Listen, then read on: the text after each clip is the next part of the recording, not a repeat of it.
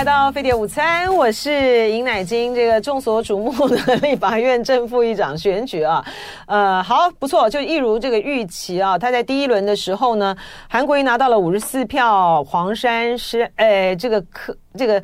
游锡堃拿到了五十一票，很妙的呢是黄珊珊呢应该拿到八八票，但是呢有一票是争议票。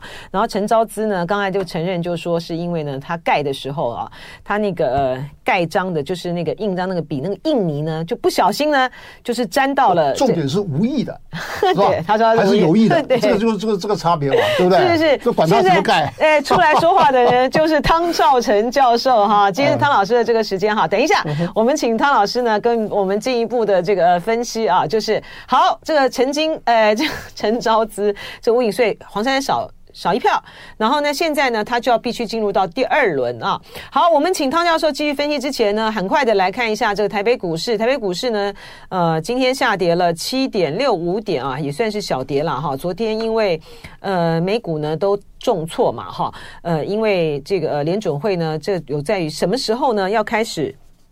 这个停止这个升息的部分呢，这个放音，所以说今天的这个台美股大跌啊，那台股今天小跌，跌了十一点六二点，指数来到一万七千八百七十七点九四点，跌幅是百分之零点零六。好，我们来看一下亚洲主要的股市。嗯，日经二五指数呢跌了三百零七点六二点，指数来到三万五千九百七十九点零九点，跌幅是百分之零点八五。香港恒生指数呢倒是涨了啊，涨了两百一十一点四零点，指数来到一万五千六百九十六点四七点，涨幅是百分之一点三七。呃，上证指数呢是涨了五点四八点，指数是两千七百九十四点零三点，涨幅是百分之零点二零。深圳综合指数呢是哦，今天涨哦，涨了一百零九点六九点，涨幅是百分之一点三四，指数来到八千三百二十二点六零点。好，我们回到呢这个汤兆诚教授的这个时间啊，然后来先来讲立法院的正副院长选举啊。好，呃，因为呢，民众党昨天的决定呢，就是说他们八票投自己啊，然后呢，持续的还是在跟呃绿营在那边。撩了哈，就说你们投我啊，投我啊。不，有一个重点是都没有跑票，都没有跑票，就有一张废票，就有一张废争议票，对啊，争议票，那就是那个陈昭之，他无意的啦，承认了，他承认，他后来就在脸书上面讲了啊，很抱歉，很抱歉哈，因为我觉得这个就很不容易了，原来还还有怀疑说有没有政党跑票的，你说每个人都没跑票，不错，对，那就很好了，对，对不对？其实哈，一块铁板，因为一开始的时候呢。这个国民党呢，就是被被人家不信任嘛，哈，就觉得说你会你会这个跑有风声出来嘛，嗯，而且呢，其中有一张呢会跑票的人呢，其实就是傅昆奇，然后呢，真的吗？是啊是啊，其中对对，其中有一个四个人里面有一个是他，哈。呃，然后，但因为他自己，有案底的，嗯，就是有一些争议的啦，对，嗯，有争议的。然后呢，但因为他自己，呃，在选举期间的时候，他就布局，他当时是要选这个院长嘛，啊，然后院长选不成了，他现后来又去争这个总招。你自己既然已经当了这个总招了，那。那这个东西当然要把它给顾住嘛，哈，再加上傅昆奇自己形象有争议，哈，然后呢，你又争着去当这个总招的情形之下，你连这个第一站都守不住的话，那不就是被骂死了吗？哈，看啊，然后呃，科现在就是第二轮的这个投票，投接下来第二轮投票，投票的时候呢，如果是按照民众党他们自己昨天说的话，他们第二轮就不会参与了嘛，嗯，他可能就。可能就不知道他用什么方式，是离开呢还是怎么样哈？那这样子的话呢，就是韩国瑜当选了嘛？但现在的一个真的吗？你觉得吗？你觉得还有什么变数？我说民进党全部灌票灌给黄黄珊珊，没有啦。第二轮没有办法，因为第二轮的话，嗯，第二轮的投票是第一轮的前两名嘛，才会印在第二张选票上，所以就是只剩下游锡堃跟韩国瑜，所以选票上面没有黄珊珊。这个呃，民进党对对对对对，民进党只有一次的机会，就是在第一轮投票的时候，如果说他们呃打定主意，就是不管怎么样，我就是不要韩国瑜当立法院院长的话，他们只有在第一轮的时候灌票给黄珊珊，黄珊珊才会出现。第二轮只有一二名，所以说没有没有机会了啊。那呃。为什么就说呃黄为什么民进党不愿意灌给这个黄珊珊？呃，在之前的时候呢，民进党的确是有跟。呃，亲民党这边，呃，民众党这边有在进行沟通啦，啊，或者是希望他们能够支持游锡堃啦，希望能够怎么样策略的这个联盟了哈。嗯嗯嗯。但因为接触接触的这个结果之后，他们觉得民进党呃，民众党非常的不可信嘛。嗯。就说你你今天就算就算是说哦，我希望游说你们民众党来支持，嗯，尤喜坤，好，我也你也没有给我承诺说。你这个副院长要不要支持我的人？哈，那民众民进党基于长期跟柯文哲呃合作的不愉快之经验，所以就就不玩了啦，就是就是那就是韩国瑜，他们自己投他自，嗯、就是就是当然就是投他们自己的啦，哈。但是他现在还有一个对，还有一个悬念呐，就在于是说，因为民就是到底副院长是谁？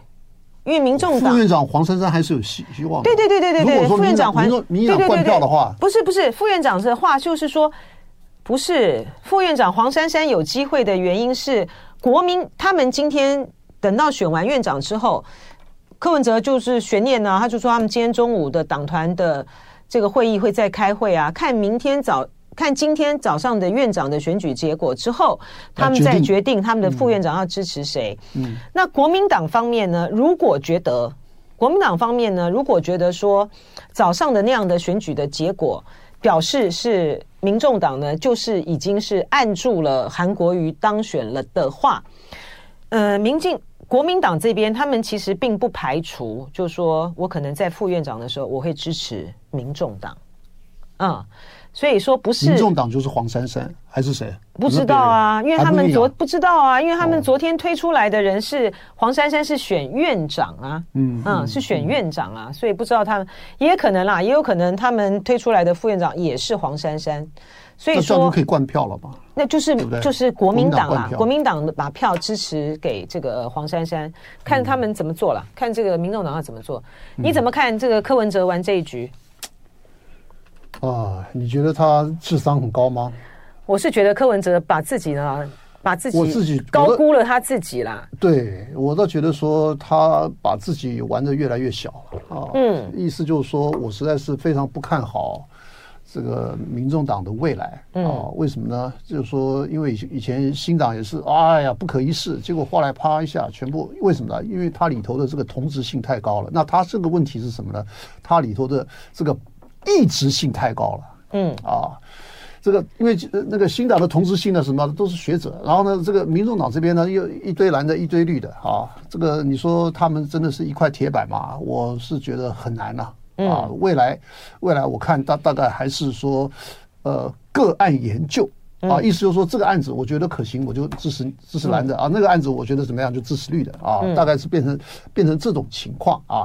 那你说真的会怎么样啊？譬如说，现在下一个就是二零二六，二零二六对的地方，嗯，因为现在民众党没有地方啊，地方的全部全军覆没啊，那你那个什么议员、这市议员、县议员的这这这就个位数字啊。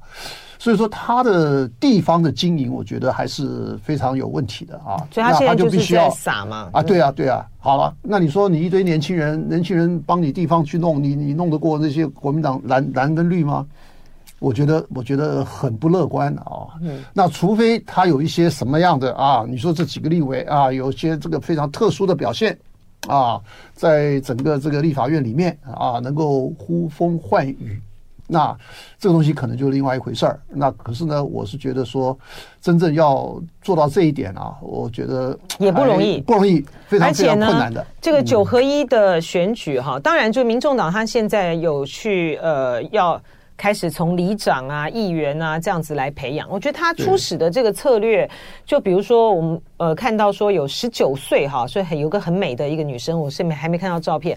呃，应该是蛮美的吧？说是要去选这个里长啊，我觉得民众党的这种策略其实是对的，就是说从基层嘛，哎，就是说不是我老师，我还没讲完，我的他策略对什么？嗯，美女牌，他的美女就是一个两个啊，哎，他不是一群。我跟你讲，他打这个帅哥美女台这种东西绝对是对的。哦哦。呃，因为呢，虽然说这个会被讲起来，就会有一些性别上面的什么的，柯文哲就那边讲说什么啊，你就是什么呃艳女啊、丑女啊，然后呢，就是利用这些这个呃这些呃。发言人啊，美女发言人来去洗来去洗白或者，但是我跟你讲，讲这些东西呢，都是空气，都都只是都只是在批评而已。事实上呢，他就是有票，好，他有票。你说美女有票，美女有票，美女就是有票，就是说美女你也要会讲，哎，你嘴巴也要灵活。民众党这些人都不错哦，而且呢，美女的美，我我们讲美女的定义就是要有人缘，好，就是说你的人呢，就是。当然不可能每个人都是都是林志玲啊，说说这很美，但是呢，你就是要有人缘，嗯、就是头哎，人缘很重要。对，好，然后呢，嗯、口才很重要哈，嗯、然后呢，呃，因为帅哥，我就发现奇怪哈，帅哥不太好找哈。啊，为什么呢？哈、嗯，不多嘛。这样，就是有意从政的这个部分，帅哥真的不容易，所以出来了几个呢，大家就觉得哇，这个凤毛麟角。好，唐老师来帮我们分析民众党的未来，为什么你不看好？您把这个话题说完。好，因为我是觉得啊，这个民众党呢，他之所以有今天的这个成绩啊，就第一个，你的呃不，你的这个区域立委全全挂。啊，你现在只剩下不分区，那不分区的话呢，是靠你柯文哲，而柯文哲呢，靠什么呢？靠民粹。嗯，啊，可是呢，我们不要小看这个民粹，因为你这个民粹的这个力量啊，现在是越来越大啊。我们现在等一下我们要讲这个川普啊，还要讲到欧洲啊，还要讲到这个中南美啊，现在到处都是是小川普。嗯，啊，各种川普都出来了，还不只是一个川普啊啊，那。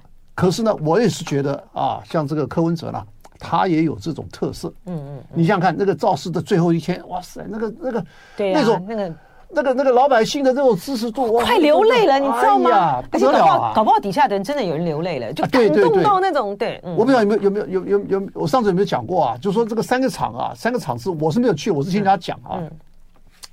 他说国民党是什么特色呢？百分之九十是六十岁以上，嗯，就比较老，全部是老弱残兵，对，老弱残兵，暮气沉沉。第二个呢，民进党的呢，大概百分之七十是老的。嗯嗯啊，年轻的呢，可能是扶着阿阿公阿妈去的啊，这个是被迫去的啊。就是说，真正的年轻人啊，也是少之又少。他就基本盘啦。对，嗯。可是民众党呢，还有一个什么特色呢？嗯，他是说啊，不但他是年轻的，他推小孩去。嗯嗯嗯。哎，这表示说你这个家里面没没没空没时间没空了啊，所以说我小孩子一起带着一起去啊。那所以说这个状况是确实是让人家感觉到是比较特殊的啊。那可是呢？你说现在你这个柯文哲，你现在是这样摆来摆去，摆来摆去，在这个蓝绿之间，你要多沾一点好处，那结果呢，搞到现在，那如果说大家都不理你，那不理你的话，你这个关键就不是少数，这少数就不是关键了啊。嗯，那可是呢，未来我在想了啊，这个当然是事在人为嘛，这个才是最重要的嘛。就看看你这个八个立委，你能够怎么表现嘛，对不对？那我看能够表现的大概就是前面那两个嘛，对不对？啊，双黄。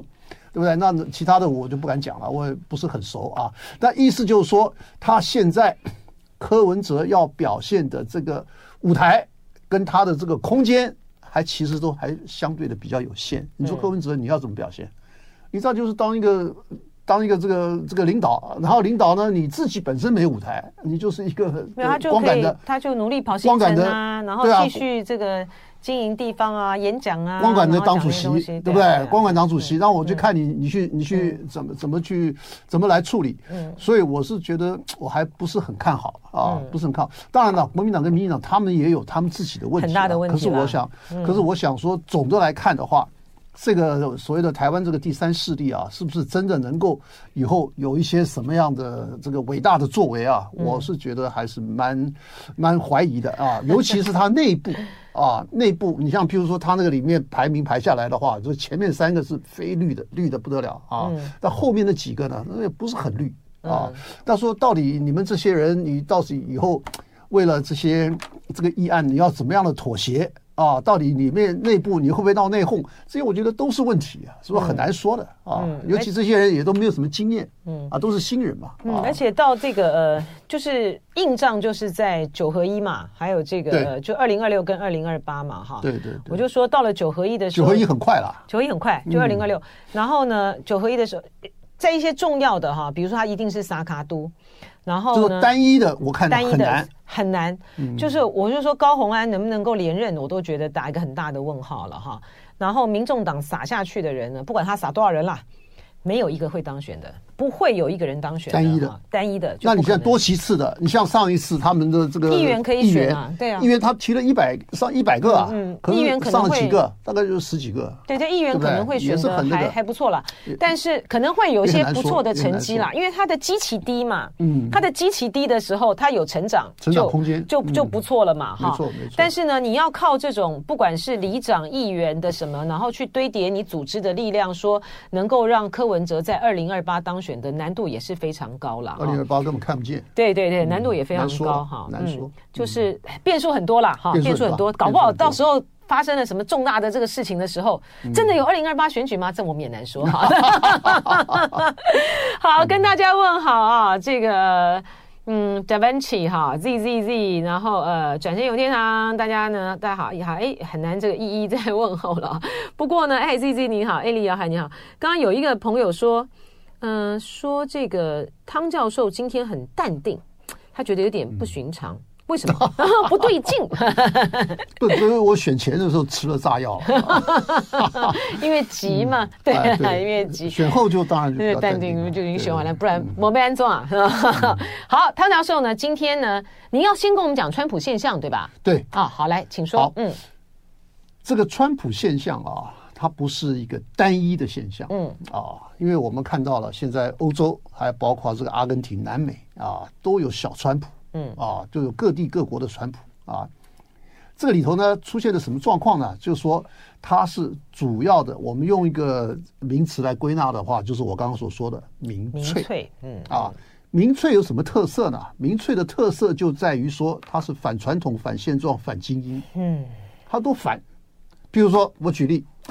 你说这个呃，这个川普，他说你金正恩，大家都讨厌金正恩，对不对？他说你看我跟他这个情书往来啊、呃，我跟他的好朋友。对啊，真的是 love letters。他说说意思就是说，你们一般人做不到的，我才做得到，嗯，对不对？好，这第二个，他有一次啊，跟这个普丁啊，在这个冰岛的首都叫做 Reykjavik，在雷克雅未克。哎，老师您好，您会念这个？再再念一次给我们听。Reykjavik，Reykjavik，他在那边啊，哎，这个我觉得也是非常特殊的，一般人都不敢这样干的。好，他怎么做的呢？他跟普丁两个人在那边会谈。嗯，可是会谈呢，就一个人只带一个翻译，带一支笔，带一张纸，这样就进去了。结果搞了里面在里面那么搞了这个三四个小时，然后再出来。没有人知道，除了那两个翻译以外，没有人知道他们两个谈了什么。哎，在美国哎，是，而且呢，哎，我觉得这个太惊讶了，你知道吗？因为他这都要有记录，你不知道你这个总统呢，在那个场合里面呢，你到底是答应了人家什么，或出卖了什么都不晓得，不知道。哎，不止美国人紧张，哎，欧洲其他的国家都很紧张，哎，觉得很怪，我们会不会被川普给卖了？对，可是呢，后来因为我跟很多的这个学者啊，我们都这个就有在讨论这个问题，然后有些美国学者啦什么什么的，我就提一个概念，我说啊。他们两个啊，为什么不带他的幕僚啊？包括国务卿啊，包括什么什么什么的？我说，因为川普有一些可能跟普京之间的暗盘啊，是不可告人的。是，你知道什么暗盘？就是他，他当初在这个当初在这个俄罗斯的时候，他是不是被人家抓住了什么把柄啊？我觉得还不止那个，你觉得不止那个吗？我觉得最重要，我猜出来的暗盘呢，结果哎，普遍的很多我的周边的人都同意。好，我现在怎怎怎么讲他的暗盘呢？啊，嗯，就是因为在川普选的时候，普丁现在媒体都说了，普丁有介入。嗯，好，普丁介入是干什么呢？因为他是为什么要介入呢？是因为他讨厌希拉蕊。嗯，他为什么讨厌希拉蕊呢？就是说，因为希拉里在选前大概一年多的时候，他曾经讲过，他说，普丁选举做票结果呢引起俄罗斯暴动。嗯，你还记不记得？对不对？俄罗斯暴动，普京花了很大的力气才把这个暴动，哎，把它压住、压抑下来了。嗯，这普京就他妈怀恨在心。嗯，说这个人。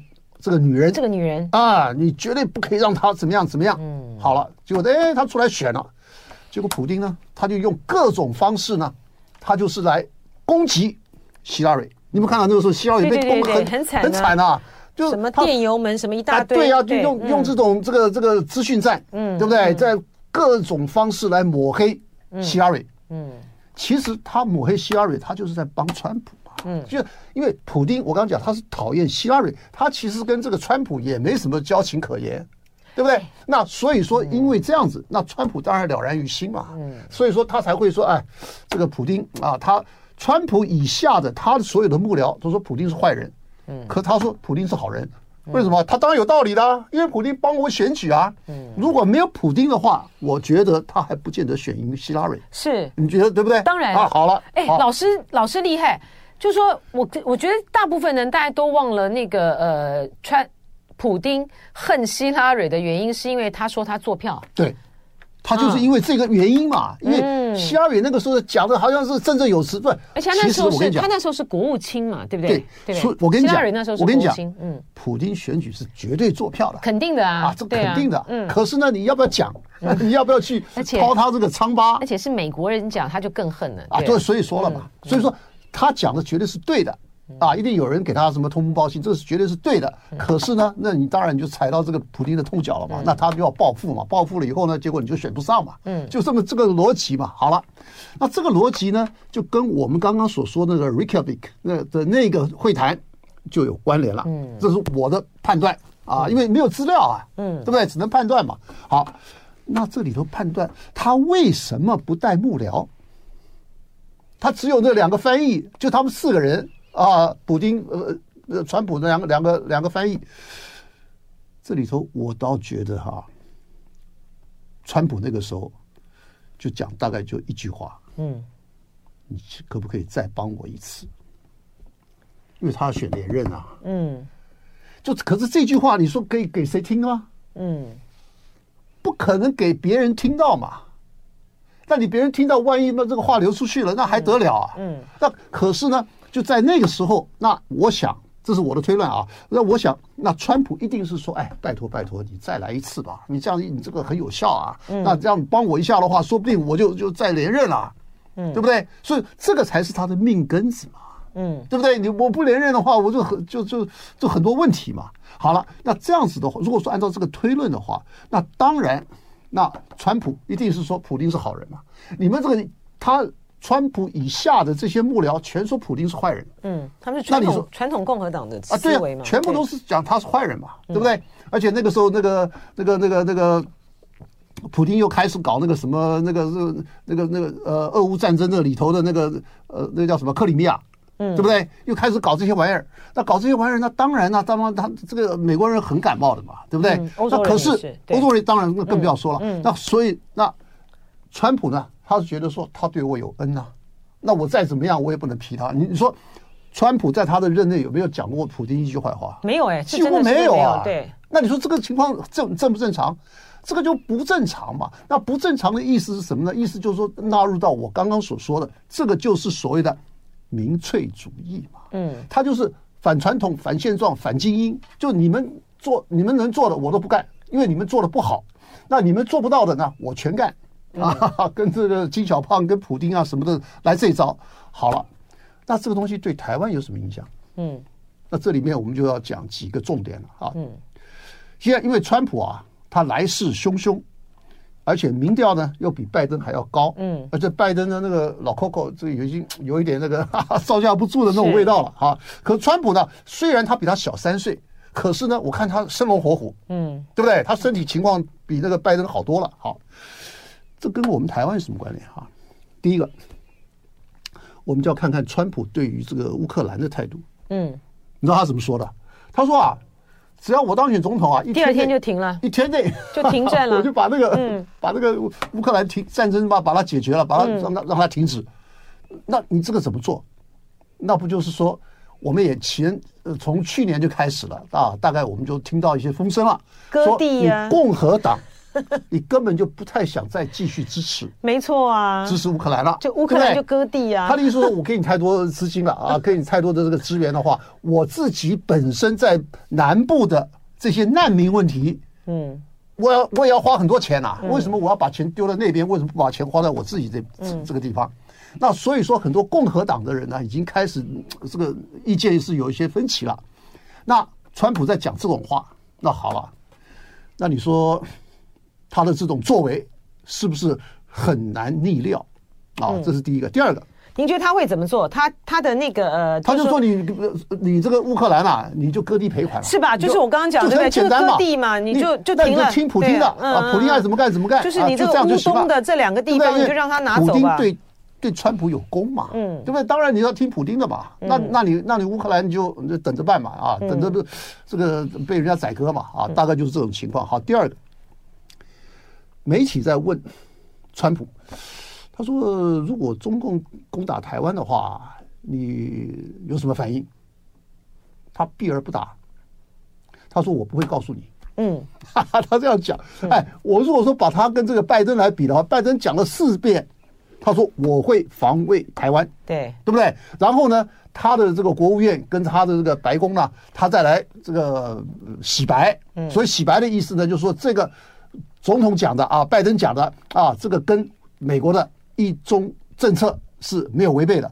那不是这个根本就等于说你在搪塞嘛，嗯，对不对？好，那这里面的差别就在于说，川普呢，他根本就没有那么样的重视台湾。还有还有一点，对呀，他说啊，以前的晶片啊，都是我们美国在生产的，嗯，可是呢，现在呢，哎，怎么台湾的百分之九十都是你在生产的？都是你台湾呢、啊？你是抢抢了我们美国人的工作，好了，那这个意思就是说，我不讲你台湾的任何好话，可是呢，我这么掏你的 掏你的底，那你这个让台湾人听起来，哇，是不是是不是有一些什么什么状况啊？嗯，那到时候真的是是有碰到碰到什么紧急情势的话，你是不是干脆就一脚这么就像像你处理这个乌克兰一样的处理台湾啊？好，这是让人家起怀疑的地方。好，第三个，第三个是什么呢？第三个是说他的个性，川普的个性啊，他是商人性格，他对什么意识形态啦、人权自由啦什么的啊，这些他都他都没兴趣。继续听这个汤绍成教授来分析啊，如果川普当选的话，到底台湾会怎么样？来，请。呃，我先讲结论好不好啊？因为刚刚讲了一大堆。重点就是说一个非常大的一个不定数啊，因为它是不可预测啊。意思就是说，我们刚刚讲了啊，说什么他对付对付乌克兰的态度呢？把他转过来对付台湾的话，还有一个重点是说他的商人性格。嗯，商人在中国传统啊，有一句话叫做“商人重利轻离别”。嗯，那什么意思呢？就是他只看他的利益，那其他的什么人情啊、是呃这个五伦啊、什么这些伦理关系啊。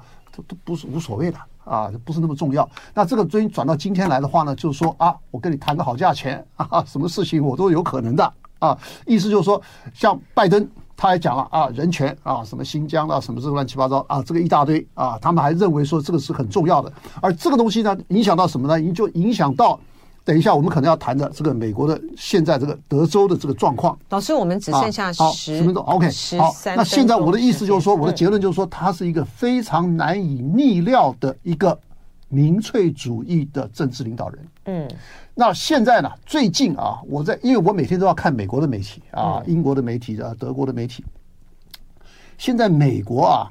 他的媒体还有他的学者的分析啊，有几个字，我觉得是非常非常特殊的，以前是根本不可能的。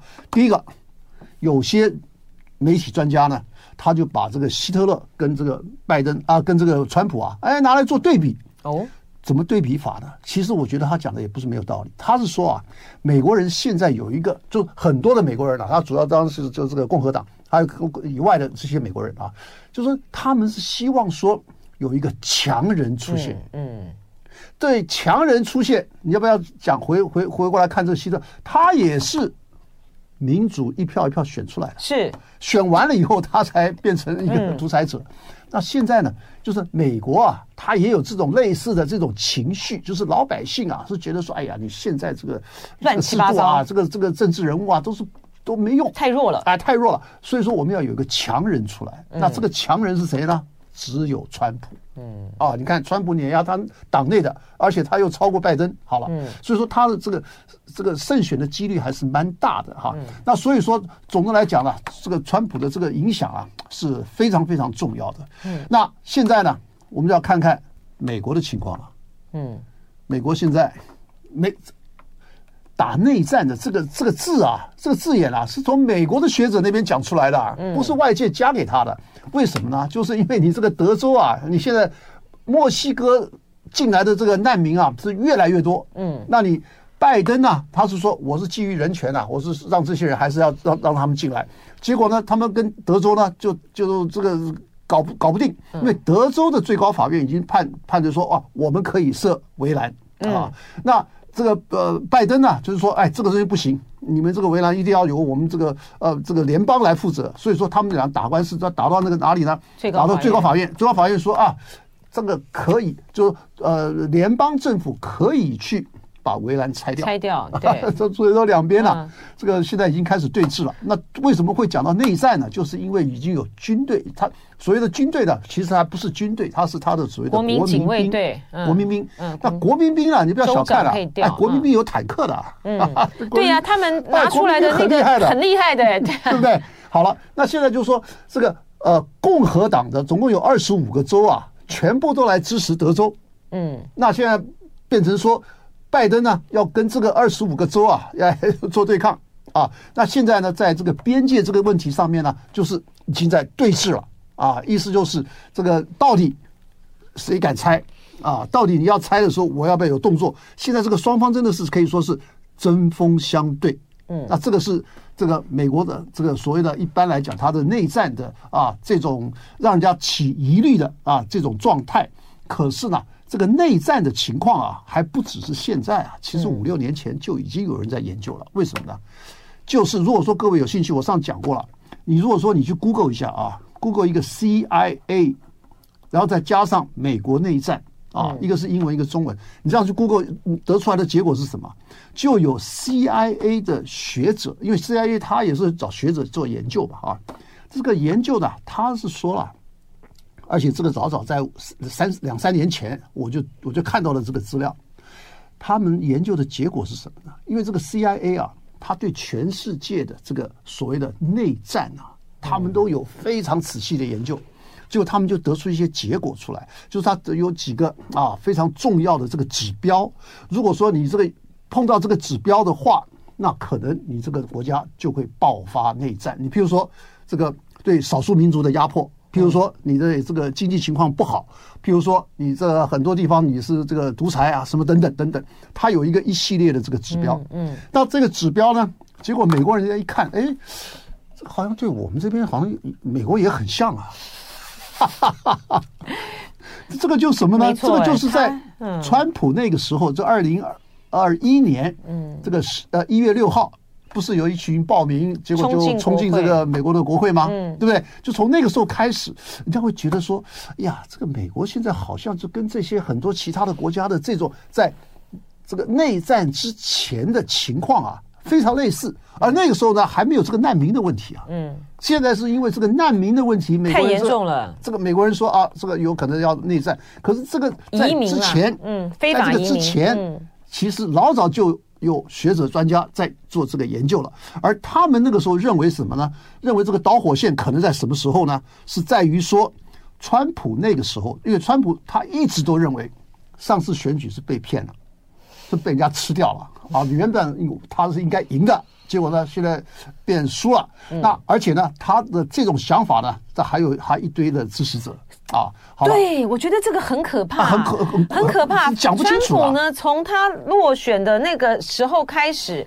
他就一直在操作，他是被做票被做掉的，被做掉的，所以到后来才会去冲进这个国会嘛。对。然后可怕的地方是，到目前为止都还有一堆这个川普的这些的信徒呢，对川粉呢就觉得说他就是被做掉的，就不服气。这个也是，这个也是这种民粹粹的这种这种政治领袖的一个很大的一个特色，哎，非常大的，对，他可以用一种类似像这种宗教式的，因为说实在的，只有宗教领袖呢能够去催眠他的这个支持者，你会相信一个摆明着不是事实的人，你就去相信他，对，好，很恐怖。那现在呢，就是在。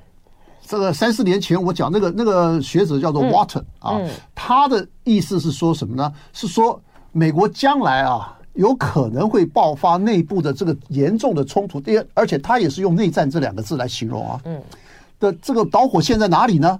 导火线在于说，你如果说下一次的选举，也就是十一月啊，下一次的选举，如果说两边啊非常接近，嗯，结果有一边呢，譬如输的那一边呢，他说作票，嗯，好了。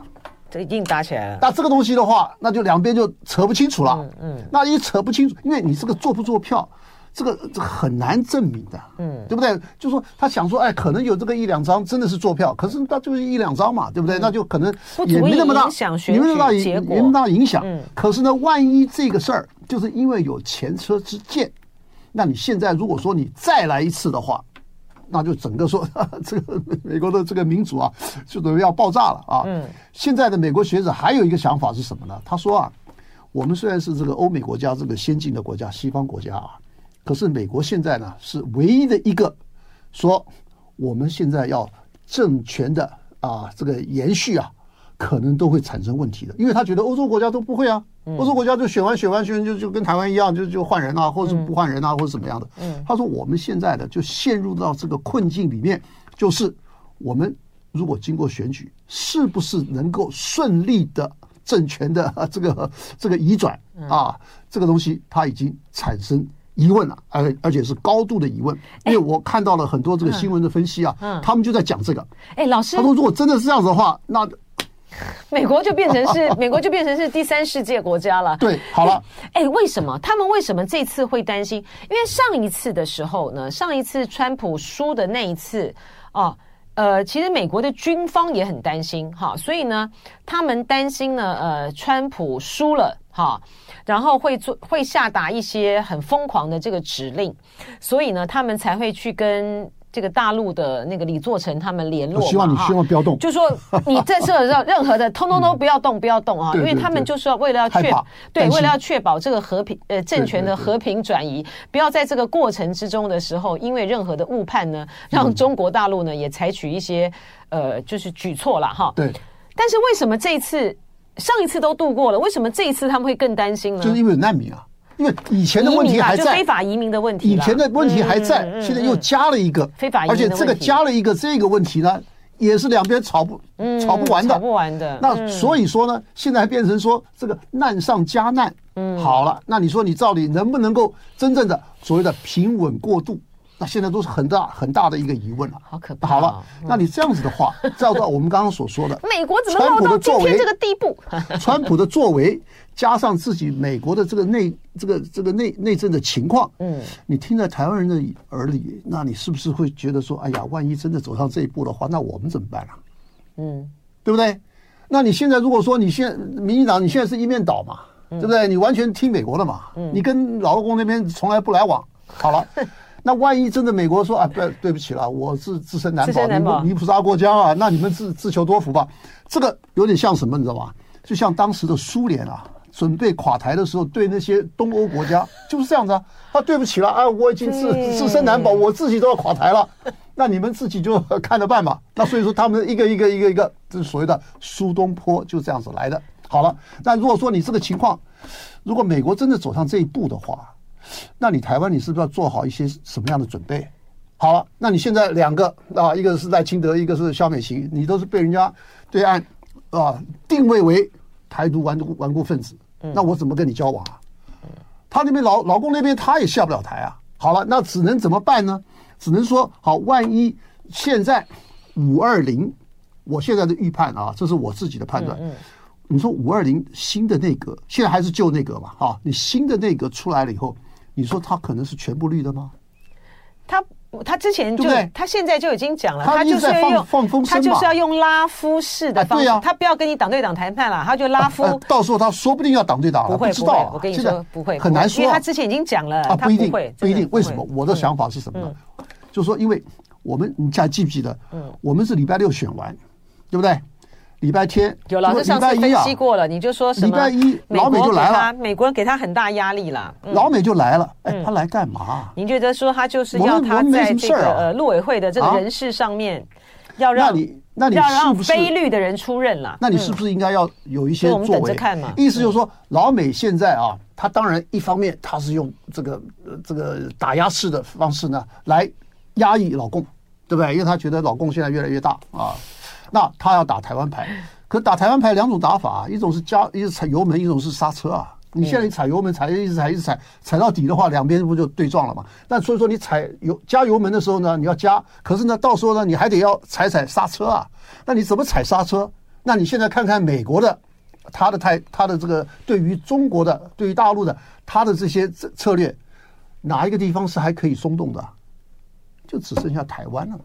是你说美国的什么卖武器啊，什么这些什么晶片啊，什么科技的这个这个围堵啊，你这个东西你动得了吗？这个很难，不好弄的。那所以说你现在又希望北京在这个中东问题上面来帮你一把，因为他从老早就开始了，从那个那个舒默，就是那个美国的这个参议院的这个多数党的主席，在中东战争的爆发的第二天，他已经刚好坐在。坐在那个呃习近平那边了，那跟他在那边对谈，嗯、他就对习近平提出要求，是他说你应该来帮我一把。是老师，我们还剩下这个二十秒哈，因为呢，到那个蔡赖清德的那个呃人事布局呢，当然就还是要等着接下来看他怎么做了哈。这个是老师的这个预言，认为说。他必须要用非律的才能够去缓解他在两岸关系上的紧张。那我们还机会开始吧。我们就拭目以待海基会不够的啦。好。我们就拭目以待吧非常谢谢汤团长这样的分析。就爱点你 ufo